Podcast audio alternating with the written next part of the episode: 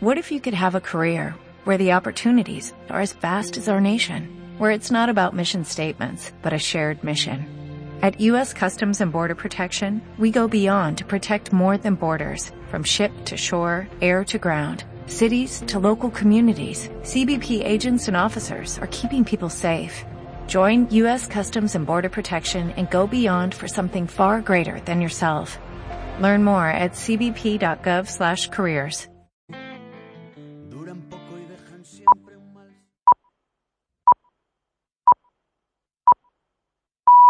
Son las 9 de la mañana. En camisa de once varas, en la radio de Castilla-La Mancha.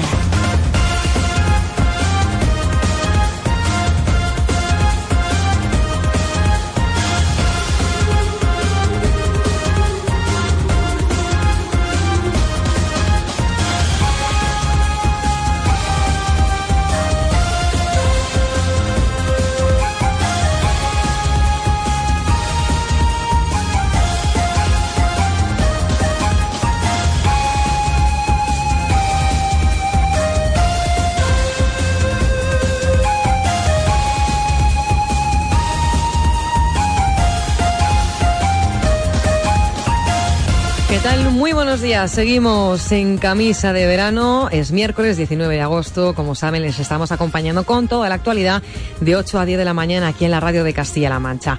En unos momentos le vamos a contar los detalles de ese plan de empleo que ha anunciado el presidente regional con el que pretende dar trabajo a unos 60.000 desempleados. También estamos muy pendientes de la posible extradición del presunto asesino de las jóvenes de Cuenca, porque el Gobierno central ya está tramitando su vuelta a España con la máxima urgencia para que sea juzgado aquí, en nuestro país. Antes conocemos la previsión del tiempo, nos espera un día muy parecido al de ayer, también al que llevamos toda esta semana con temperaturas prácticamente sin cambios y máximas que van subiendo pero muy lentamente, podríamos alcanzar hasta los 35 grados. Información del tiempo, como siempre, con Ángeles Sánchez Infantes. Buenos días. Buenos días, mantenemos la estabilidad, se parece mucho esta semana unos días a otros. Hoy vamos a seguir teniendo los cielos muy despejados por el oeste, eso sí, con nubes bajas prácticamente por la mañana en toda la región y luego Luego por la tarde irán creciendo las nubes de evolución, de nuevo, sobre todo en el este. Si llegan los chubascos serán escasos y más probables hoy en la provincia de Albacete, pues la inestabilidad se centra en el Mediterráneo. Las temperaturas siguen subiendo, pero muy despacio. Las mínimas se quedan entre los 17 y los 20 grados, las máximas que ayer no alcanzaban los 35 en ninguna capital de provincia, hoy en principio sí llegará en esa cifra 35 en Toledo, 34 va a marcar Ciudad Real, 33 Guadalajara, y 30 Cuenca y Albacete. Esta última, la única provincia donde bajan los termómetros. Gracias, Ángeles. El Gobierno regional sitúa el empleo como principal prioridad en estos momentos. Lo hace presentando un plan de empleo que califica como el más ambicioso de la democracia. Pretende así dar trabajo a 60.000 personas en los próximos dos años y va a estar dotado con más de 200 millones de euros. También se va a tener en cuenta a los mayores de 55 años, un colectivo sensible con grandes problemas para entrar en el mercado laboral. Por cierto, que Emiliano García Paje también ha avanzado que tiene un plan para Villar de Cañas, donde el Gobierno central pretende construir el ATC que va a crear, dice, el doble de puestos de trabajo en la comarca que el almacén temporal centralizado. Voy a ofrecerle al presidente de la Diputación de Cuenca y a los alcaldes de la zona un planteamiento de empleo que va a llegar al doble de empleo para los jóvenes de la zona, además de la zona, no ingenieros de Madrid, de la zona, el doble del empleo estable que dicen que va a crear un vertedero, un agujero nuclear. Y más asuntos, reunión del sector lácteo con la ministra de Agricultura, Isabel García Tejerina, que descartaba la implantación de un precio mínimo como le pedían los productores. Las esperanzas del sector venían por las palabras del presidente del Gobierno, de Mariano Rajoy, que anunció la semana pasada que el Gobierno central iba a remitir a la Comisión Nacional de la Competencia el modelo lácteo francés para estudiar su viabilidad en España. Sin embargo, según la ministra, la respuesta de la Comisión eh, pues ha sido negativa, ya que los precios no se pueden, dice, pactar al ir en contra del ordenamiento jurídico español y comunitario. Escuchamos a Isabel García Tejerina. Somos parte de la Unión Europea, que la Unión Europea tiene unas normas de competencia que hay que respetar, son economías de libre mercado y hay medidas que se pueden implementar y medidas que no se pueden implementar. Todas aquellas que son legalmente posibles por parte del Gobierno existe el compromiso de implementarlas y de implementarlas a la máxima celeridad.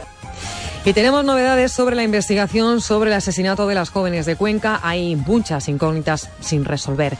Se investiga si hubo agresiones sexuales o si intervino alguna organización criminal, puesto que hay más de un sospechoso en este caso. Estas dudas se van a poder resolver pronto. De hecho, la autopsia está pendiente de los resultados de pruebas de restos biológicos remitidas al laboratorio. Lo ha explicado el teniente fiscal de Castilla-La Mancha, Francisco Ramón Sánchez la posible comisión de otros hechos delictivos, como podrían ser algún tipo de atentado a la libertad sexual o incluso en la medida que aparecen implicados, ya le he dicho, no solo el principal sospechoso, sino que aparece otra persona, la existencia de algún tipo de eh, organización criminal o de grupo criminal. Lo que sí que queda claro es que Sergio Morate va a ser juzgado en España y que se está tramitando con máxima urgencia su extradición al país. De momento se han enviado a Rumanía expertos españoles para que colaboren en la investigación. Los agentes van a analizar el vehículo para encontrar pistas y comprobar si se utilizó en el traslado de los cuerpos hasta el río Huecar. Sobre la implicación de su amigo rumano, el fiscal cree que sí fue su cómplice y va a tener que someterse al polígrafo. Y una cosa más, Castilla-La Mancha se sitúa entre las tres primeras regiones exportadores de España. En términos interanuales, ha crecido durante el primer semestre un 13,1%. Supone una cifra de 2.700 millones de euros de ventas al exterior. Estos buenos datos de exportaciones se podrían ver afectadas en la región por la devaluación de la moneda china y podría frenar esas ventas al país oriental. Rafael Torres es el presidente de la cooperativa Virgen de las Viñas de Tomelloso. Beneficiarnos no nos va a beneficiar nada porque a ellos se les va a encarecer el producto. Lo que está vendido ya está vendido pero pues eh, tememos que a lo mejor en ventas sucesivas pues haya que ajustar más algo los precios con un perjuicio para nosotros. Es miércoles 19 de agosto, hay más noticias en titulares con las voces de Noelia García y David Revenga.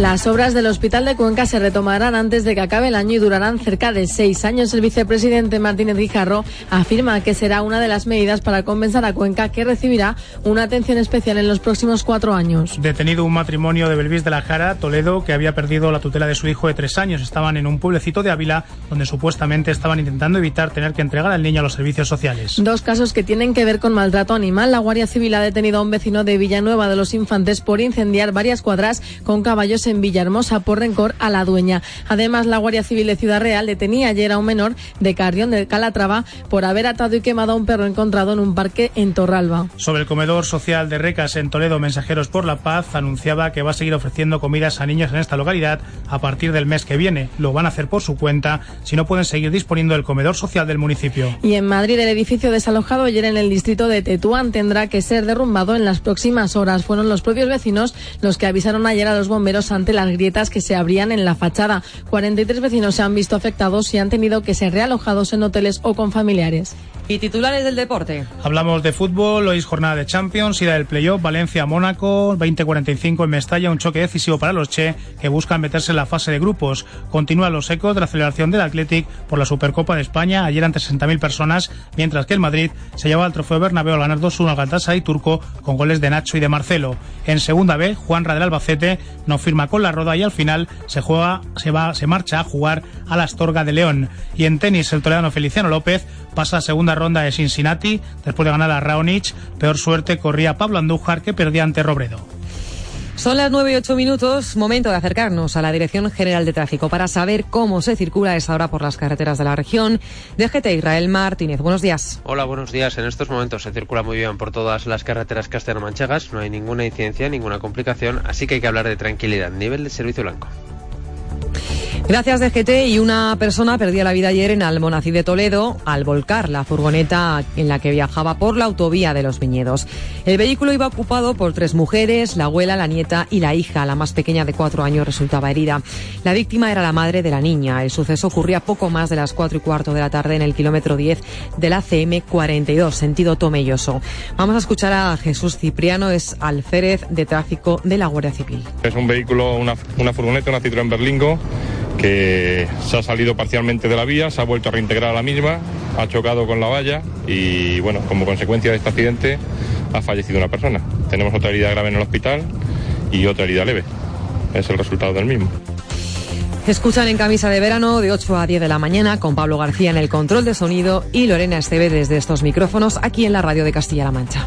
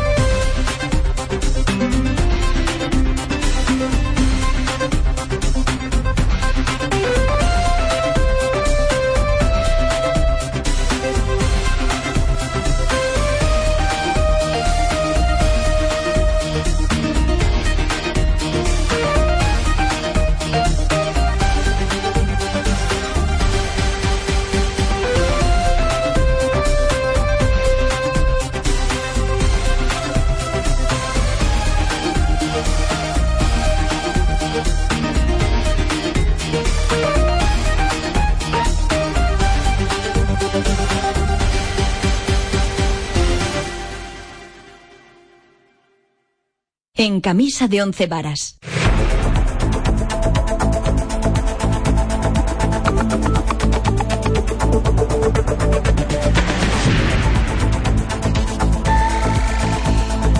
9 y 12 minutos, seguimos en la radio de Castilla-La Mancha. Reunión del sector lácteo con la ministra de Agricultura, Isabel García Tejerina, que ha descartado la implantación de un precio mínimo como le pedían los productores. Una reunión además que fue bastante intensa, terminó eh, bien entrada la noche. Las esperanzas del sector venían por las palabras del presidente del gobierno, Mariano Rajoy, anunciando la semana pasada que el gobierno iba a remitir a la Comisión Nacional de la Competencia el modelo lácteo francés para estudiar su viabilidad en España. Algo necesario, según el presidente Uniproca, José Manuel Saz el ganadero lo que tiene que tener es un precio mínimo asegurado para poder sobrevivir. Y no es cuestión del ganadero en este momento eh, hacer las cábalas para que esto se consiga. Para eso se necesita la ayuda y el apoyo de nuestras autoridades. Sin embargo, según la ministra, la respuesta de la Comisión fue negativa, ya que los precios no se pueden pactar al ir en contra del ordenamiento jurídico español y comunitario. Isabel García Tejerina. Somos parte de la Unión Europea, que la Unión Europea tiene unas normas de competencia que hay que respetar, son economías de libre mercado y hay medidas que se pueden implementar y medidas que no se pueden implementar. Todas aquellas que son legalmente posibles por parte del Gobierno existe el compromiso de implementarlas y de implementarlas a la máxima celeridad la posible solución que apunta ayudas adicionales a las explotaciones que peor lo estén pasando. Algo que no ha gustado lo más mínimo al, sector. UPA, por ejemplo, considera que la ministra ha dejado a los productores a merced de la buena voluntad de la distribución y la industria y solo consolida la bajada de precios en origen de la leche. Y ya conocemos algunos detalles eh, más del plan de empleo que ha anunciado el presidente de la región, con el que el gobierno regional pretende dar trabajo a 60.000 parados en los próximos dos años. Va a estar dotado con más de 200 millones de euros. Y en él se establecerán mecanismos como el ya anunciado contrato puente para jóvenes y otras concretas para desempleados mayores de 55 años. Emiliano García Paj en declaraciones a EFE. El plan en su conjunto para dos años va a sobrepasar los 200 millones de euros. ¿eh? No creo que haya un plan en toda la democracia española más ambicioso en promoción de empleo. Y va a ser sin incrementar la presión fiscal y sin hacer nada raro. Quiero que en el plan se sientan reconocidos por primera vez autónomos y también empresarios, no solo instituciones públicas. El presidente regional anunciaba además que estudia la eliminación de multitud de tasas creadas por el anterior Ejecutivo, entre ellas la que se cobra para la revisión del grado de las personas con dependencia, dando así respuesta a una de las principales demandas de la plataforma en defensa de la ley de dependencia de Castilla-La Mancha. Por cierto, que Emiliano García Paje también ha adelantado que va a proponer un plan de empleo en la zona de Villar de Cañas para crear el doble de puestos de trabajo en el almacén temporal. Dice que el ATC no es la solución para la comarca, porque dice que tiene problemas de seguridad, de contaminación y de viabilidad económica para esa zona. Yo me voy a reunir con el alcalde, que es al, al, que no quiero criticar. Entiendo su posición y entiendo la de todos los pueblos de la zona. Voy a ofrecerle al presidente de la Diputación de Cuenca y a los alcaldes de la zona un planteamiento de empleo que va a llegar al doble de empleo para los jóvenes de la zona, además de la zona, no ingenieros de Madrid, de la zona, el doble del empleo estable que dicen que va a crear un vertedero, un agujero nuclear. Y continúan las movilizaciones de los trabajadores del COGAS en Puerto Llano. Ayer volvieron a cortar la carretera por la que se accede a la central sin descartar nuevas acciones si no se frena el cierre de la planta. María Albendea. Los trabajadores del COGAS continúan en pie de guerra. Tendremos que hacer todo, todo lo que legalmente sea posible Llevan ya dos semanas movilizándose en las inmediaciones de la central. Hoy han vuelto a cortar la carretera de acceso a la central térmica de Puerto Llano en señal de protesta por la decisión de cierre de la compañía. José Antonio Alcaide es el presidente del comité de empresa. Hemos salido a la carretera a cortar desde el lunes con los permisos correspondientes y autorizados por la subdelegación de gobierno. Nosotros anteriormente, la semana anterior, ya estábamos saliendo a la puerta y concentrándonos aquí en las instalaciones durante media hora. Alrededor de 200 trabajadores han impedido que ningún vehículo pasara por la CR 504 de 10 a 10 y media de la mañana. Luchan porque el GOGAS no cierre en noviembre como está previsto, pero lo más urgente ahora es solucionar la situación de los empleados de las 10 empresas auxiliares que la semana pasada recibieron la notificación de que a partir del 1 de septiembre no renovarán su contrato. Uno ya no venimos a trabajar. Es un problema, pero problema porque hipotecas y cosas y al paro. Las contratas están a la espera de que el COGAS dé respuesta a la solicitud de reuniones pedidas por los sindicatos de las empresas auxiliares. Si no reciben respuesta en una semana, anuncian una movilización diferente a los cortes y paros que ya se han dado hasta ahora. Antonio de la Cruz es el portavoz de las contratas. Nosotros a partir de la semana que viene vamos a hacer algo en Puerto Llano gordo, dentro de la legalidad posible, para que se nos conozca y se nos vea el problema de verdad serio que tenemos en nuestra familia, de que el día 31 130 personas estamos en la calle. La plantilla y contratas tienen prevista otras movilizaciones para el mes de septiembre. No descartan encierros, una huelga indefinida y una gran manifestación en Puerto Llano si no revierte la situación.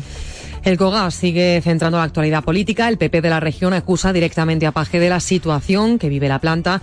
Es más, afirman que el anuncio de cierre no se habría producido si Cospedal hubiera seguido siendo presidenta, porque ella aseguran no habría salido del despacho del ministro Soria, Jesús Espada. El portavoz adjunto del Partido Popular en las Cortes, Francisco Núñez, considera que el anuncio de cierre de la planta de Puerto Llano tiene relación directa con el cambio en la presidencia del gobierno regional acusa de inacción a Paje frente a la actitud que dice habría mantenido Cospedal. Creo que si Cospedal siguiera siendo presidenta de Castilla-La Mancha, eh, no se habría ido del despacho del ministro de Industria hasta que no hubiera encontrado una solución para la viabilidad del GOGAS, que fue lo que hizo la presidenta de Castilla-La Mancha durante muchos meses, negociando en la sede del ministerio para evitar que una gran empresa de Castilla-La Mancha cerrara. Eso fue lo que hizo cuando era presidenta y eso es lo que estoy convencido que hubiera seguido haciendo si hubiera seguido siendo presidenta. Núñez afirma que la propuesta de Podemos también supone una llamada de atención al presidente y asegura que a pesar de mantener posiciones políticas muy distintas, su grupo está dispuesto a valorar esa iniciativa para el COGAS si Podemos la lleva al Parlamento. Y el vicepresidente regional, José Luis Martínez Guijarro, ha adelantado que no se va a cumplir este año el objetivo de déficit. De hecho, ha dicho que ya ha pedido un pleno extraordinario en las Cortes para informar de la situación financiera de la región. Con lo que aparece en contabilidad y los cálculos que está haciendo la Consejería de Hacienda, a 30 de junio se habría sobrepasado con creces el objetivo de déficit que tenía previsto la comunidad autónoma para todo el año. Por lo tanto, la situación es una situación eh, complicada pero vamos a seguir eh, con la hoja de ruta de recuperación de, servicios y de derechos, eh, de derechos sociales. Por cierto, que Martínez Guijarro comenzaba ayer una ronda de contactos con los directores provinciales de las consejerías. La primera parada ha sido Cuenca, donde ha dicho que las obras del hospital van a durar cerca de seis años y que se van a retomar antes de que acabe este 2015. Y sobre agua, apuntamos en la agenda del lunes que viene porque para ese día está prevista una nueva manifestación que va a arrancar en Sacedón, en Guadalajara y que va a terminar en Alcocer. Los municipios de la cabecera del Tajo vuelven a salir a la calle para pedir el fin del trasvase. Juan Carlos Ballesteros. Con el nivel de la cabecera del Tajo bajo mínimos al 16% y la sensación de que se está pasando uno de los peores veranos que se recuerdan en la zona, la plataforma ciudadana antitrasvase Tajo Segura ha vuelto a convocar una nueva movilización una marcha de protesta que unirá el lunes por la tarde dos localidades ribereñas, Sacedón y Alcocer. El recorrido será en vehículo y a la finalización se leerá un manifiesto reclamando agua en cantidad y calidad para la zona y el fin del trasvase. Rubén Martínez es uno de los portavoces de la plataforma. Es una convocatoria que hacemos solidaria con los pueblos que, que ya están teniendo problemas de abastecimiento de agua. Lo que queremos es solidarizarnos con ellos, que no queremos eh, enfrentarnos a la gente de Murcia, a Levante, no queremos, no queremos tener un enfrentamiento, queremos que sepan la verdad, queremos que sepan que nosotros estamos eh, pasando penalidades ahora mismo en la comarca para poder tener una gota de agua para beber y para ducharte. En esta plataforma están integrados vecinos, empresarios y colectivos sociales de los municipios ribereños de Cuenca y Guadalajara. Piden parar el trasvase porque dicen que sin agua no hay vida ni futuro. Y Castilla-La Mancha se sitúa entre las tres primeras regiones exportadoras de España. En términos interanuales, ha crecido durante el primer semestre un 13,1%, supone una cifra de más de 2.700 millones de euros de ventas al exterior. Es un dato bastante superior a la media nacional, David Revenga. Eso es porque las exportaciones nacionales han crecido un 4,9% los seis primeros meses del año, que es la cifra más elevada para los seis primeros meses del inicio de la serie en el año 1971. De fuera de la Unión Europea, destaca el crecimiento de las exportaciones a Oceanía, Asia y América y por sectores ha habido un comportamiento muy positivo del sector del automóvil y luego alimentación, productos químicos y los bienes de equipo. Según los datos ofrecidos por el Ministerio de Economía y Competitividad, los mayores incrementos interanuales en las exportaciones corresponden a Aragón, con un 22,3%, Baleares con un 19,4% y en tercer lugar Castilla-La Mancha por un incremento del 13,1%. Y precisamente son los sectores agroalimentarios uno de los principales productos que se exportan desde Castilla-La Mancha. Bodegas y cooperativas temen que la devaluación de la moneda china frene estas ventas al país oriental. Y es que China, como decimos, es el mayor mercado del mundo en consumo de vinos tintos, por lo que es fundamental para los caldos de las denominaciones de origen de la región. Rafael Torres es el presidente de la cooperativa Virgen de las Viñas de Tomelloso. Beneficiarnos no nos va a beneficiar nada porque a ellos se les va a encarecer el producto. Lo que está vendido ya está vendido, pero pues eh, tememos que a lo mejor en ventas sucesivas pues haya que ajustar más algo los precios con un perjuicio para nosotros o, si tienen ellos ocasiones de comprar eh, o, oportunidad de comprar en algún mercado más barato del nuestro que hagan.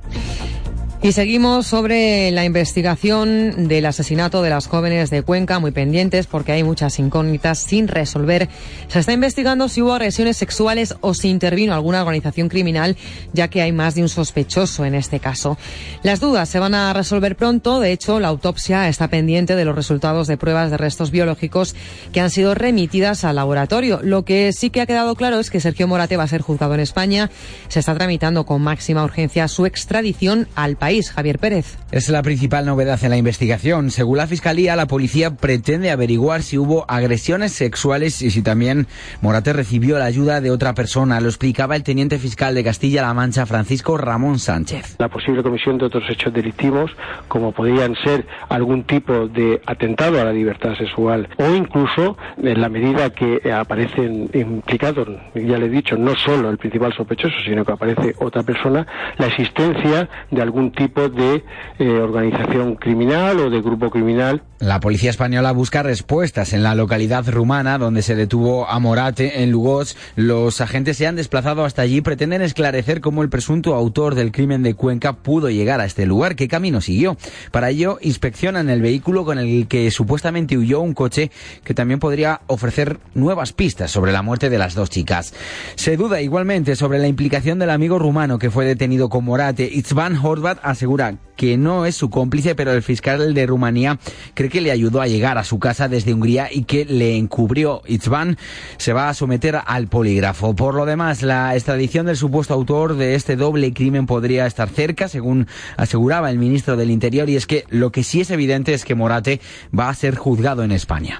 De momento, se han enviado a Rumanía a expertos españoles para que colaboren en la investigación. Jorge Fernández Díaz, ministro del Interior. Centrar adecuadamente la investigación, particularmente en lo relativo a si se desplazó solo o en compañía de alguien, cuál fue el itinerario que desde España siguió hasta llegar a Rumanía, eh, por dónde y de qué forma eh, entró en Rumanía, e incluso conocer o complementar en su caso los datos relativos a la investigación que afecta al coche del detenido.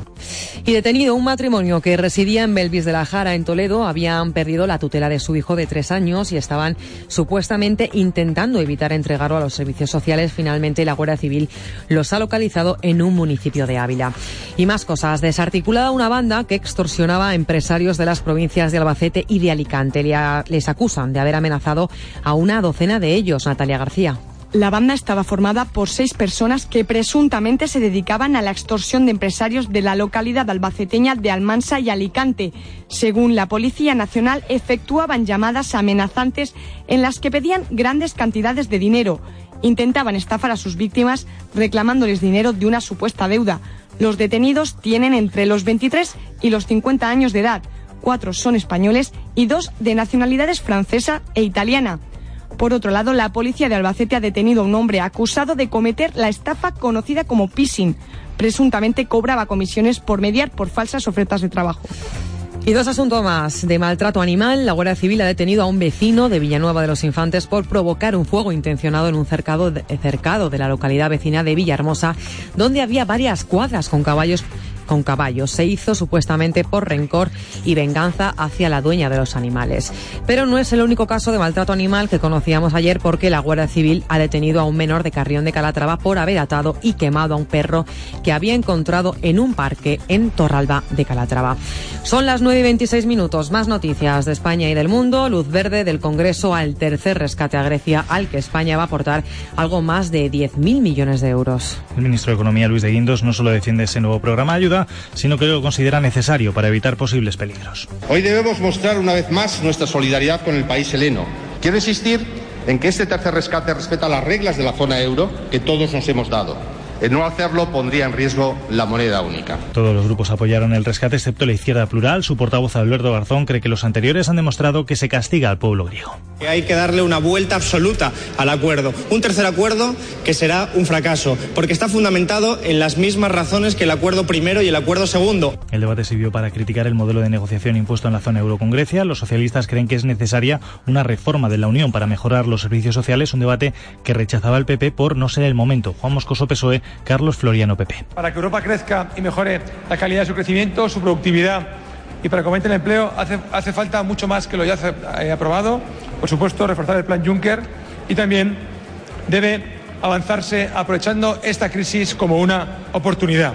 Este no es el debate sobre el futuro de la Unión Europea, este es el debate sobre el presente de ciudadanos europeos que lo están pasando mal. El ministro reconocía que el camino que le queda a Grecia es largo y complejo por las dudas sobre su actual situación política y la posible convocatoria de elecciones anticipadas. Y jornada de explicación de los presupuestos del año que viene en el Congreso. Hoy va a ser el turno de los altos cargos de los ministerios de Economía, Empleo y Seguridad Social. En el caso de los responsables de economía van a destacar la previsión de reducción del techo de gasto del 4%, mientras que los responsables de empleo y seguridad social van a destacar el menor gasto en prestaciones por desempleo. También comparece la secretaria de Estado de Inmigración y los responsables de fomento que van a dar las principales inversiones previstas para su departamento.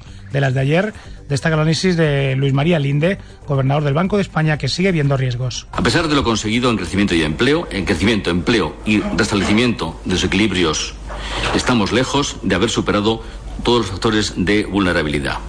Las dudas sobre la continuidad en el esfuerzo de reequilibrio macroeconómico y fiscal y financiero podrían poner fin y llevar a retrocesos del enderezamiento conseguido. Linde insistía además en que España tiene un problema de endeudamiento público y privado que no se corrige fácilmente y que para solucionarlo necesita una economía que crezca de modo sano a través de exportaciones, empleo e inversión. Y en Madrid el edificio que ha sido desalojado en el distrito de Tetuán va a ser derrumbado en las próximas horas.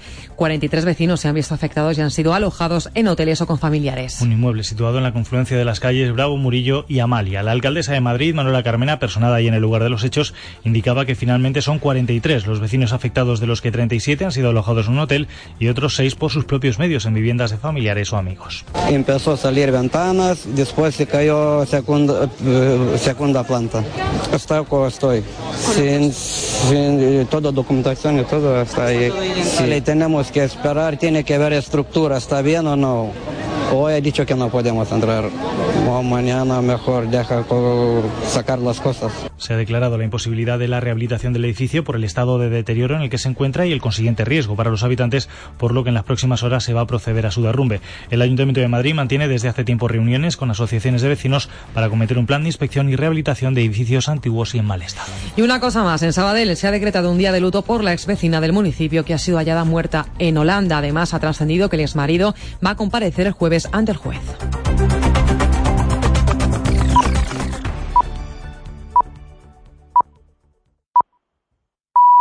Las nueve y media. En camisa de once varas, en la radio de Castilla-La Mancha.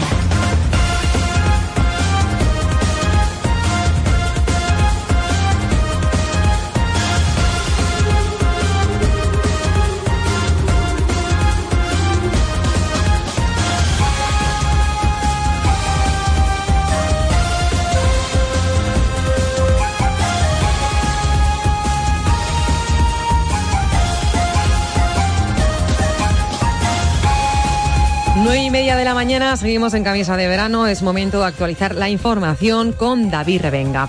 Ya conocemos algunos detalles más de ese plan de empleo que ha anunciado el presidente de Castilla-La Mancha. Eso es, el gobierno autonómico pretende dar trabajo a 60.000 parados en los próximos dos años. Estará dotado con más de 200 millones de euros. En él se establecen mecanismos como el ya anunciado contrato puente para jóvenes y otros concretos para desempleados mayores de 55 años. Emiliano García Paje en declaraciones a EFE. El plan en su conjunto para dos años va a sobrepasar los 200 millones de euros. ¿eh? No creo que haya un plan en toda la democracia española más ambicioso en promoción de empleo. Y va a ser sin incrementar la presión fiscal y sin hacer nada raro. Quiero que en el plan se sientan reconocidos por primera vez autónomos y también empresarios, no solo instituciones públicas. García Paje también va a proponer un plan de empleo para Villar de Cañas. La intención es crear el doble de puestos de trabajo que el almacén temporal insiste en que el ATC no es la solución para la comarca. En ese sentido, el responsable del Ejecutivo ha adelantado que va a plantear a Villar de Cañas y a los pueblos de su entorno un plan de empleo que crearía, asegura, el doble de puestos de trabajo estables de los que tiene previsto generar el silo nuclear. Voy a ofrecerle al presidente de la Diputación de Cuenca y a los alcaldes de la zona un planteamiento de empleo que va a llegar al doble de empleo para los jóvenes de la zona, además de la zona, no ingenieros de Madrid, de la zona, el doble del empleo estable que dicen que va a crear un vertedero, un agujero nuclear. Castilla-La Mancha entre las tres primeras regiones exportadoras de España. En términos interanuales ha crecido ante el primer semestre del año un 13,1% y supone una cifra de 2.700 millones de euros de ventas al exterior. Precisamente los productos agroalimentarios como el vino son uno de los principales productos que se exportan desde la región, por eso bodegas y cooperativas temen que la devaluación de la moneda china las frene. Rafael Torres, presidente de la cooperativa Virgen de las Viñas de Tomelloso. Beneficiarnos no nos va a beneficiar nada porque a ellos se les va a encarecer el producto. Lo que está vendido ya está vendido, pero pues eh, tememos que a lo mejor en ventas sucesivas pues haya que ajustar más algo los precios con un perjuicio para nosotros. El gobierno regional adelanta que no se va a cumplir el objetivo de déficit. El vicepresidente de Castilla-La Mancha, José Luis Martínez Guijarro, dice que no se va a cumplir este año con esa meta. De hecho, ha adelantado que ya ha pedido un pleno extraordinario a las Cortes Regionales para informar de la situación financiera de la comunidad autónoma. Con lo que aparece en contabilidad y los cálculos que está haciendo la Consejería de Hacienda, a 30 de junio se habría sobrepasado con creces el objetivo de déficit que tenía eh, previsto la comunidad autónoma para todo el año, por lo tanto la situación es una situación eh, complicada. Seguimos muy pendientes de la investigación sobre el asesinato de las jóvenes de Cuenca. Hay muchas incógnitas sin resolver y se investiga si hubo agresiones sexuales o si intervino alguna organización criminal, ya que hay más de un sospechoso. Lo que sí queda claro es que Sergio Morate va a ser jugado en España y que se está tramitando con máxima urgencia su extradición al país.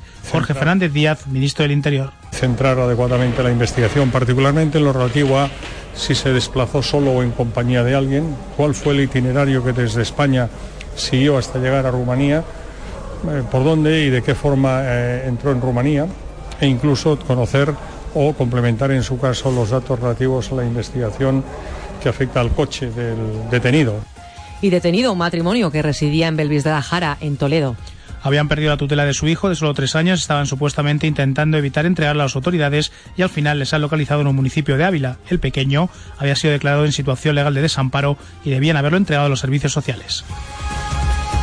Y lamentamos dos sucesos relacionados con el maltrato animal en Castilla-La Mancha. Por un lado, la Guardia Civil ha detenido a un vecino de Villanueva de los Infantes por provocar un fuego intencionado en un cercado de la localidad vecina de Villahermosa, donde había varias cuadras con caballos. Ha sido por rencor y venganza hacia la dueña. Por otro lado, en Ciudad Real se detenía a un menor de Carrión de Calatrava por haber atado y quemado a un perro encontrado en un parque de Torralba de Calatrava.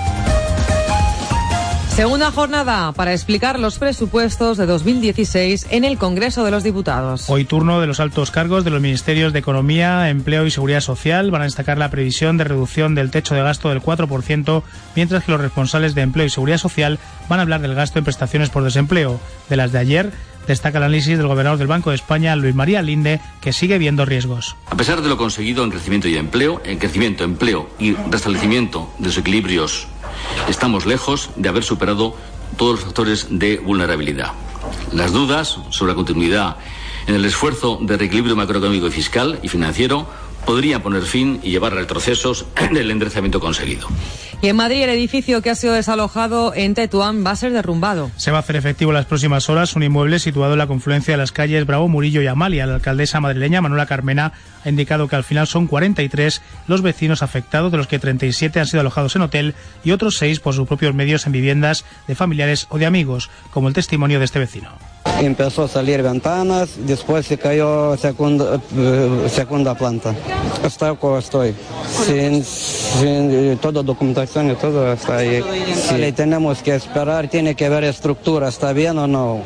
Hoy he dicho que no podemos entrar. O mañana mejor deja sacar las cosas.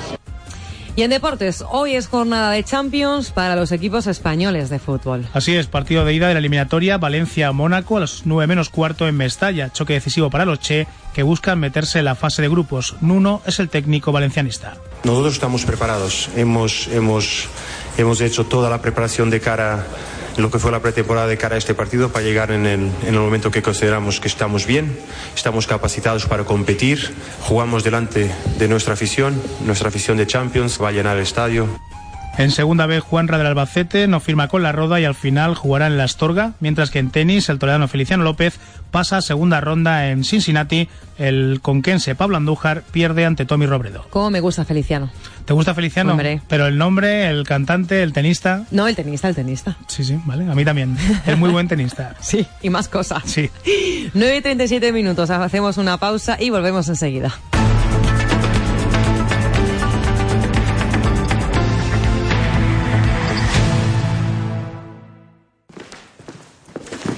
Dices tú de dejar los ahorros en cualquier sitio. En Caja Rural Castilla-La Mancha me están dando fiabilidad, cercanía, transparencia y seguridad. ¿Eh? Que no hace falta que me lo mejores. Igualamelo. Igualamelo y tienes cliente para toda tu vida. ¿Qué me dices del trato, pájaro? Sabía yo que no. No te canses. Como en caja de uno, en ningún sitio. Caja Rural Castilla-La Mancha. 50 años creciendo juntos. Venga, va. Venga, va. Venga, va. Venga, va. Venga, va. Venga, va. Venga, va. Venga, va. Venga, va. Venga, va. Venga, va. Construye actitud. Y con esa actitud construye todo lo que puedas. Porque cuantas más cosas construyas en tu vida, menos espacio dejarás a las drogas. FAD 916 1515. Es una iniciativa de Manchate el programa de responsabilidad social corporativa de Radio Televisión Castilla-La Mancha. Del 5 al 10 de septiembre en Villaseca de la Sagra llega el decimosexto certamen de novilladas Alfarero de Oro con la variedad de encastes y los mejores novilleros del escalafón. Álvaro Lorenzo, Roca Rey, Ginés Marín, Alejandro Marcos, Joaquín Galdós, Baltasar Iván, Cebada Gago, Fuente Imbro, Posada de Maravillas, Flor de Cara, Saltillo y muchos más. Alfarero de Oro 2015. Del 5 al 10 de septiembre en Villaseca de la Sagra, disfruta del mejor certamen de novilladas de España por tan solo 10 euros. Estamos en Twitter, en el hashtag Disfruta del Alfarero. ¿Sabes que hay una forma diferente de comer pescado? ¿Ah, sí? Sí, se llama Kiele, con todo el sabor, con omega 3 y alto leico. Busca los productos Kiele y encontrarás esa fuente de vitaminas y minerales que tu cuerpo necesita. Ya sabes, Kiele, muy rico, muy sano y muy saludable. Búscanos en supermercados, tiendas tradicionales y gourmet. Ya lo sabes.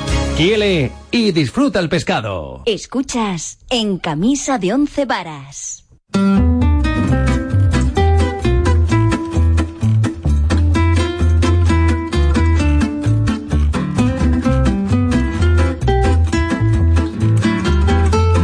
Nueve y 39 minutos, momento de hacer el resumen de prensa con Enrique Lumbreras. Buenos días. Hola Lorena, ¿qué tal? Buenos días. Cuéntanos. Pues eh, vamos a ver qué nos cuenta hoy la, la prensa. Seguimos con las reacciones, con esas, eh, esos anuncios de que nos están Ujú. llegando en estos días desde el gobierno regional. Vamos a comenzar, si te parece, con el diario ABC. Hoy hace referencia a ese plan de empleo que anunciaba ayer el presidente García Paje. Dice que Paje anuncia 200 millones para dar trabajo a 60.000 parados. En este plan participarán también las diputaciones, los ayuntamientos, los empresarios y los autónomos, dice el diario ABC. También se refiere a las declaraciones en torno al ATC de Villar de Cañas. Dice que habrá un plan alternativo para crear el doble de empleo. También ayer hablaba, lo hemos contado aquí, el vicepresidente José Luis Martínez Guijarro y eh, anunciaba esas dificultades que dice que va a tener el gobierno regional para, para cumplir con el déficit. Entre comillas, unas declaraciones eh, suyas. Dice, hemos superado con creces el objetivo de déficit del vicepresidente. De hecho, solicitó ayer un plan extraordinario, un pleno extraordinario para informar al respecto en, las Cortes. Fotografía para esa reunión que mantenía ayer con los delegados provinciales de la provincia de Cuenca. Mismo argumento el que nos encontramos en, en las páginas regionales del diario La Tribuna. Dice que el gobierno regional aprobará el martes el nuevo plan de empleo, una medida a la que el Ejecutivo destina 200 millones y con la que se pretende llegar a 60.000 desempleados en dos años. Es una iniciativa a la que el gobierno invita a sumarse también a las diputaciones. El diario también destaca otros asuntos, por ejemplo, también como el ABC, que la Junta plantea un programa de desarrollo para Villar de Cañas alternativo al ATC y que las obras del nuevo hospital de Cuenca se retomarán antes de finales de año. Esto es lo que nos encontramos en la tribuna, en sus páginas regionales. Si te parece, vamos a repasar un poco sus cabeceras eh, locales, a ver qué, asuntos son los que destacan. Vamos a empezar en Cuenca, siguen lógicamente con el asunto del asesinato de Laura y Marina. Dice que la policía investiga si Morate viajó solo a Rumanía y analiza el coche en el que se desplazó. Fotografía para la calle Carretería de la capital conquense, menos madera, titula el, el diario La Tribuna de Cuenca. Dice que el ayuntamiento va a eliminar la tarima móvil de esa calle y estudia la fecha además de la retirada completa e instalará de nuevo las jardineras. También alguna referencia al, al eh, programa del gobierno regional dice que reiniciará las obras del nuevo hospital universitario durante este año. En la tribuna de Toledo nos encontramos en primer plano la fotografía del accidente mortal que tenía lugar ayer en la A42 a la altura de Almonaciz. Eh, Se lo venimos contando en este informativo. Dice accidente mortal en la CM42, una furgoneta en la que viajaban tres mujeres, abuela, hija y nieta. Sufrió ayer un grave accidente a la altura de Almonaciz. Falleció una de las mujeres y resultó herida su hija de cuatro años. Es el argumento principal del diario.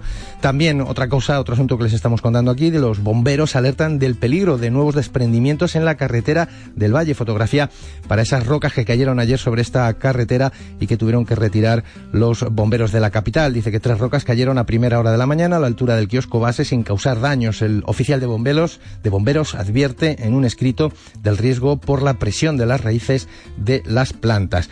Y también hace referencia a unas declaraciones de la Dice que Tolón pide a la UTE del hospital que complete el estudio de movilidad. Y un asunto que seguramente va a dar que hablar y es que en Lorca la Federación Española de Fútbol ha autorizado al equipo local a que en sus camisetas lleve el lema Necesitamos agua en Vaya. todas sus equipaciones. Estoy seguro, es una fotografía que nos vamos a encontrar hoy en todos los diarios, todas las equipaciones de este, de este equipo que juega en Segunda División B. equipo de va a Lorca, llevar dices. este de Lorca, Mm. en Murcia, sí. Murcia. Y habrá que ver porque este, este equipo probablemente se enfrentará con alguno de Castilla-La Eh, Mancha sí. a lo largo de la temporada. Veremos qué pasa. Bien, en la tribuna, en la tribuna de Ciudad Real, un clásico que no defrauda, se refiere al, al concurso hípico nacional de saltos que arrancó ayer con buena asistencia de público en Larache y con la emoción de las apuestas como reclamo. Es lo que titula la tribuna de Ciudad Real. También hace referencia a un asunto de seguridad. Dice que la vigilancia policial consigue reducir en un 27% el material falso que se incauta.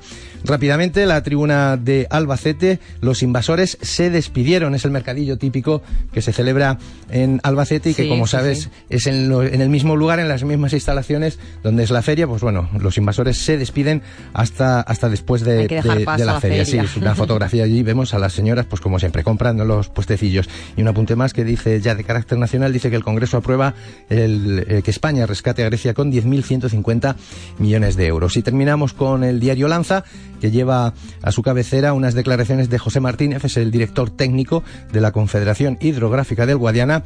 Dice que la pérdida de reservas de agua es lo normal en verano y que no hay riesgo. Los embalses de Guadiana y Guadalquivir, dice, han perdido 78 hectómetros cúbicos en, en dos meses. Muy bien, prensa nacional. Vamos con la prensa nacional, a ver qué nos cuentan los diarios. Lógicamente hoy se, se centran en esa vuelta del- de la actividad del gobierno y sobre todo del Congreso. Sabes que Ha tenido ayer mucha actividad el hubo mes de agosto, ¿eh? Sí, sí, sí, sí. Pues ayer volvieron sus señorías al Congreso con, con dos asuntos, ya lo sabes. Eh, se han iniciado las comparecencias en comisión para la elaboración de los presupuestos y se debatía en pleno eh, la ayuda financiera, el tercer rescate a Grecia. Pues bien, en el diario El País nos encontramos con fotografía de Mariano Rajoy asistiendo a ese pleno. Va a sentarse en, en su escaño. Vuelta al escaño en agosto, dice el diario, apurando la legislatura. Los diputados volvieron ayer al Congreso para votar el rescate griego. También titula que el Partido Popular impide el debate sobre la reforma europea que proponía el Partido Socialista. También hace, hace un guiño a la política internacional. Dice que China emprende una purga política por la catástrofe de Tianjin. Las autoridades han abierto una investigación y detienen a 10 directivos de la empresa, dice el diario El País. Mismo, mismo argumento más o menos en el diario El Mundo. Dice que el gobierno usa el rescate griego para debilitar a PSOE y Podemos. El Congreso aprueba elevar la aportación a Atenas hasta los 33.550 millones. Y una fotografía, un tema eh, que lleva en exclusiva el diario El Mundo de, de, pues, la tragedia humana que se está viviendo en, en torno a Grecia y, y la llegada de inmigrantes. Dice, eh, vemos eh, pues a un niño llorando e intentando coger, subirse a un tren desde Macedonia en la, en la frontera greco-macedonia. ¿no? Es Sí, un tema, ya te digo, que lleva el periódico. Y también hace referencia a ese caso de violencia de género que hemos conocido en las últimas horas. Dice que Sandra viajó a Utrecht para recuperar a sus gemelas y que acabó enterrada bajo un puente. Es eh, esta chica española que viajó hasta esta Sí, ciudad holandesa para y para recuperar a sus niños. Nos recuerda el diario El Mundo que ya son 26 las muertes por violencia de género Es en sí. este, en este año 2005. El diario ABC lleva también a su portada a Mariano Rajoy sentado en su escaño. Primer dice que el plano. Congreso, un primer plano del, del presidente, sí, dice que el Congreso aprueba la aportación a Atenas de 10.150 millones por 297 votos a favor y 20 en contra. Abrumador apoyo, dice el diario, al rescate griego tras su fracaso, tras el fracaso del populismo. Y terminamos con el diario La Razón, que también nos trae eh, un tema cuando menos curioso. En- se va, habla del independentismo catalán, sabes que este Sí. periódico pues eh, dedica muchas páginas a este tema. Sí. Dice que los independentistas utilizan al Papa para pedir el voto. Dice que el grupo cristiano por la independencia de la Asamblea Catalana ha distribuido una revista en la que arenga ante el 27 de septiembre. Se saca de contexto, dice el diario, una frase de Francisco, del Papa Francisco, pronunciada en Paraguay. Un pueblo que olvida su pasado es un pueblo estéril. Vemos la fotografía de ese panfleto del que habla el diario, el diario La Razón y, y Sí, efectivamente, entre comillas, pues esa frase, esa frase del Papa. Vaya, vaya. Terminamos económica. Con los económicos, A ver, a dos ver apuntitos. Venga, el diario 510 dice que el volumen de tráfico de la red móvil de Telefónica en España ha crecido un 96%. Telefónica se duplica en datos. Dice que la filial española registra el mayor crecimiento del conjunto del grupo. Fotografía para Luis María Linde, el gobernador del Banco de España, que como sabes abrió ayer esos debates Sí. de los que hablábamos sobre los presupuestos. Eh, dice que Linde bendice, bendice los presupuestos, pero que ve riesgos en los ingresos. Ingresos. Y Expansión tira por otro asunto, dice que tenemos récord exportador, que las ventas al exterior han crecido un 5% en este semestre hasta alcanzar los 125.000 millones de euros. Castilla-La Mancha, ¿eh? Muy bien, muy buenos datos tiene. Muy buenos datos también en la región, sí. Gracias, Enrique. Venga, hasta mañana. Adiós. 9.48 Deportes. Deportes en la radio de Castilla-La Mancha. David Revenga, Deportes. Hola, muy buenas de nuevo. ¿Qué cuéntanos. tal? Hablamos de fútbol, los equipos de la región. El Albacete, Pulido, ha entrenado con el equipo, aunque al margen una nueva radiografía desvela que solo sufre una contusión. En segunda B, Juanra del Albacete no firma con la roda y al final, como venimos contando, será jugador de la Astorga. Y José Ángel se pierde el inicio liguero con el Guadalajara al sufrir una micro rotura, salvo milagro no estará ante el Socuellamos este sábado. Siguen esperando un delantero y es posible que se presente en el Paquito Jiménez sin el 9, como ha reconocido su director deportivo, Kini Álvarez. Seguimos en las mismas. Sé que, que empieza la liga, sé que la gente está impaciente porque quiere ver un delantero. Lo tenemos claro. No queremos firmar a nadie que no estemos contentos con él. Si tenemos que empezar la liga sin un delantero, vamos a empezarla. En el Toledo, Manolo sufre nueva lesión muscular, esta vez en los isquios. También se pierde el arranque liguero. Además, Ambrosé rescinde el contrato y preocupa de cara al inicio de campaña el estado de césped del salto del caballo. Roberto, delantero verde y blanco. Es un inconveniente, ¿no? Pero, pero bueno, no hay excusas, es un inconveniente para todos. Eh, habrá que no cambiar la forma de jugar, ¿no? Pero bueno, sí es verdad que, que- no podemos eh, a lo mejor eh, tomar tantos riesgos en algunas zonas con el campo como está y bueno, eh, esperemos que, que todo salga bien y sobre todo que poco a poco el campo vaya, vaya adquiriendo por lo menos esa forma de campo de fútbol. Varios partidos amistosos de equipos de tercera. 3-1 ganaba el Villarrobledo al Manzanares. El Ciudad Real cerraba el periodo de preparación con el trofeo Puerta de Toledo la tanda de penaltis después de empatar a cero con el Atlético Tomelloso, mientras que el Illescas perdía en casa 2-3 con el Real Madrid Juvenil. Pero hoy, este miércoles, es jornada de Champions, partido de ida del playoff Valencia-Mónaco a las 9 menos cuarto en Mestalla, un Valencia que ha vendido a Otamendi por 45 millones al Manchester City. El, el campo valencianista va a registrar un lleno hasta la bandera. Nuno es el entrenador Che. Nosotros estamos preparados. Hemos, hemos, hemos hecho toda la preparación de cara, lo que fue la pretemporada de cara a este partido para llegar en el, en el momento que consideramos que estamos bien, estamos capacitados para competir, jugamos delante de nuestra afición, nuestra afición de Champions va a llenar el estadio. Anoche se jugó el trofeo Bernabéu, que se quedó en la Casa Blanca en un partido normal del Real Madrid. Ganaba el Galatasaray turco 2 a 1 con goles de Nacho y de Marcelo. Por cierto, que en el Real Madrid hoy a la una va a ser presentado en el palco de honor el croata Kovacic, fichado para las próximas seis temporadas. Y mientras continúan los ecos de la celebración del Atleti de Bilbao por la Supercopa de España ayer en la capital vizcaína ante 60.000 personas. Todo después del triunfo ante el Barça, la alegría se desbordaba.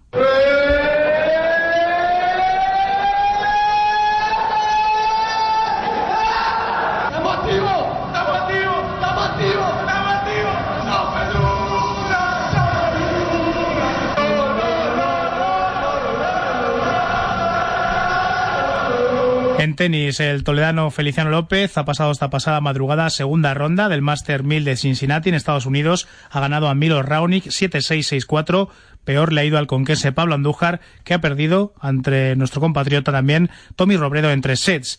En atletismo, el ex británico, el exatleta británico Sebastián Coe, doble campeón olímpico de 1500, ha sido elegido presidente de la Federación Internacional de Atletismo en el Congreso de la organización que se ha celebrado esta pasada noche en Pekín. Mientras que terminamos con un apunte de baloncesto, ya sabes Lorena que España está preparando el europeo. Partidos, lleva ya varios partidos, con este yo creo que son cuatro. Ayer jugaban contra Venezuela, no fue demasiado bien, 82-80 solo, dos puntos arriba. Eso sí, con Felipe Reyes, de nuevo, el gran capitán, que con una canasta salvadora hacía que España volviera a ganar otro partido. Llevan de momento 4 de 4, no muy brillantes, pero bueno, por lo menos vamos ganando. El gran Felipe Reyes. Sí. Claro que sí. 9.52, gracias David. Nos quedan unos minutitos para hablar de toros.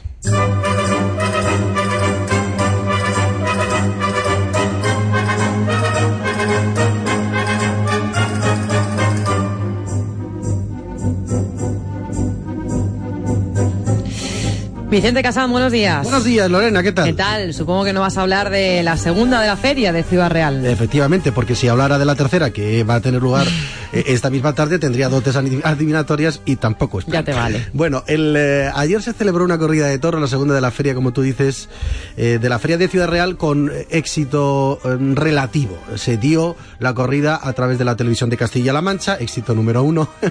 y eh, la verdad es que la corrida de Torre Herberos y Torre Andilla eh, no gustó en general. Hubo un toro, el segundo solamente, que fue el mejor de la tarde, encastado, manso, eh, con algunas complicaciones, había que llevar embebido en la muleta.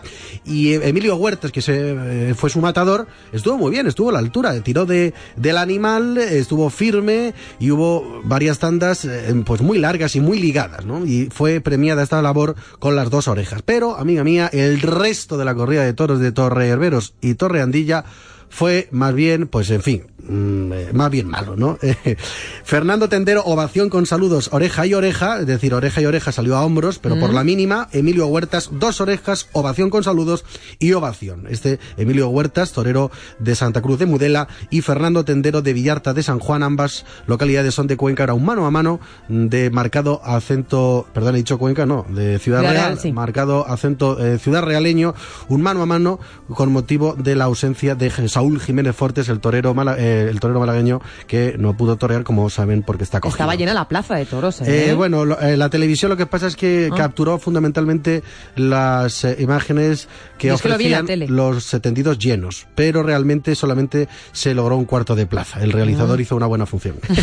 vale, enhorabuena. Sí, seguimos hablando. Por cierto, te cuento cómo, cómo está Saúl Jiménez Fortes. Ayer hubo Sí. ya finalmente un parte, el primer parte del estado de salud de Saúl eh, Jiménez Fortes. Un parte desgarrador, titula mundotoro.com y es que es cierto porque la verdad es que la, eh, eh, con- el conjunto de heridas, la lista de heridas que provocó este fin de semana el cuerno en la parte de la garganta, del cuello y de la lengua a Saúl Jiménez Fortes, pues es realmente conmovedor. Estamos hablando de herida en la base de la lengua y fosa amigdalina, fractura del maxilar superior, desgarro a nivel del paladar blando, fractura del vómer, traumatismo facial cervical y sobre todo la herida en la región laterocervical izquierda por asta de toro de aproximadamente 15 centímetros. Es el parte médico, Este es el parte médico. El primer parte médico dentro de una actualidad eh, taurina marcada por esta jornada, como sabes, eh, muy poco nutrida de información, porque ha sido este, este es el primer parte médico del el estado de salud de Saúl Jiménez Fortes, que se encuentra todavía sedado,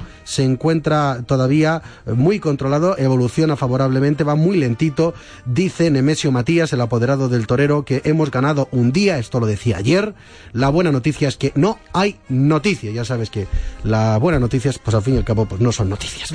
También hago un breve resumen de lo que ocurrió este, en la jornada de ayer, martes, en eh, la provincia de Cuenca, en Landete, se lidiaron novillos de campo al carreño para los regionadores Eduardo Vegas, dos orejas y ovación, y José Rocamora, oreja competición de la segunda y ovación con saludos. Una entrada buenísima en Landete, en Cuenca, lleno prácticamente de no hay billetes. Y en el Provencio, también en Cuenca, se celebró un festival, novillos de Canti Nuevo, de buen juego para el rejoneador Víctor Guerrero, dos orejas y dos orejas, el matador de toros Matías Tejela, oreja y dos orejas, y el novillero Aitor Darío el Gallo, cuatro orejas. La corrida de toros de Ciudad Real de hoy es una corrida de toros de rejones, toros de Luis Albarrán para Andy Cartagena, Leonardo Hernández, Manuel Manzanares. Continúa, por lo tanto, la Feria de la Virgen del, del Prado, ¿no? Sí, ¿Eh? la de del Ciudad Prado. Real. Es que te pregunto, como tú eres de allí, digo, Sí. y además eres tan tan eh, Culiparda. efectivamente bueno pues digo es Virgen del Prado Eh, y te cuento por cierto para que este fin de semana estemos pendientes eh, los televidentes de la televisión de Castilla-La Mancha desde Cuenca se va a emitir el sábado 22 a las once y media de la noche sábado a las once y media el concurso de recortadores y el domingo 23 al día siguiente domingo a el día del Señor. A partir de las seis y media de la tarde, la corrida eh, desde también desde Cuenca para Fandiño y el novillero El Gallo. También está anunciado Fortes en esta corrida de toros de Cuenca, no. pero va a ser que no, evidentemente. Veremos a ver quién sustituye a Fortes, si es que se sustituye, porque puede quedarse en un mano a mano. Me imagino que no, me imagino que habrá sustituto. A ver qué es lo que dispone el empresario de la Plaza de Toros de Cuenca y también de Ciudad Real, Maximino Pérez. Los toros seguirán en la televisión de Castilla-La Mancha. Y acabo con eh, una historia muy positiva y es que ya hay vuelta a, de a los ruedos en México de José Tomás, en la México, en la Monumental de México, el próximo 31 de enero. Vuelve tras más de seis años a- de ausencia al coso de insurgentes. A ver si José Tomás se prodigara o prodigase un poquito más por España, que de momento ni está ni se le espera. Toma ya. Es que torea poco, es el mejor torero, sí, expone Pues muchísimo, es- sí, claro. tiene mucho valor, sí, pero claro, los toreros tienen que torear, tú imagínate tú, con tan buena periodista, si no pudieras hablar por la radio, Gracias. pues entonces... eh, No tiene sí, sentido, no tiene sentido. no tiene ya, pero a lo mejor elige las plazas que él quiere en plan muy... Muy se- sí, eso, eso ocurre efectivamente, mucha selección, pero tan selecto es que de momento no ha toreado. Un torero, insisto, ¿O por qué lo no le dan lo que quiere? eh, bueno, es un eh, José Tomás eh, es eh, motivo de un estudio bastante importante. O sea, eh, no te creas, porque es una cuestión económica, es el que más cobra de el escalafón, no quiere televisión tampoco, eh, pero en fin, es metafísicamente complicado entender las razones que Nos tiraríamos una mañana entera. que ahora mismo tiene en la cabeza José Tomás Román Martín. Toma ya. ¿Te gusta Enrique Iglesias? El sn, sn. ¿Sí De- o no? Depende de cuál. Venga, quédate. Esta no la había escuchado nunca. Seguro que sí la has escuchado porque, ¿sabes qué? Ha batido todos los récords. Eh, ¿Qué ha pasado? Pues que ha superado nada más y nada menos que los mil millones de visitas de YouTube. Tú también seguro que la has escuchado en YouTube. No digas que no. sí, sí, alguna vez. Por eso. Enrique Iglesias, ¿qué ha hecho? Pues ha agradecido a todos sus seguidores este éxito en su Twitter. Nos vamos. Mañana volvemos de 8 a 10 de la mañana en camisa de verano aquí en la radio de Castilla-La Mancha. Gracias. Cuando tú me miras se me sube el corazón, me palpita lento el corazón. Y en un silencio tu mirada dice mil palabras. La noche en la que te suplico que no salga el sol. Bailando,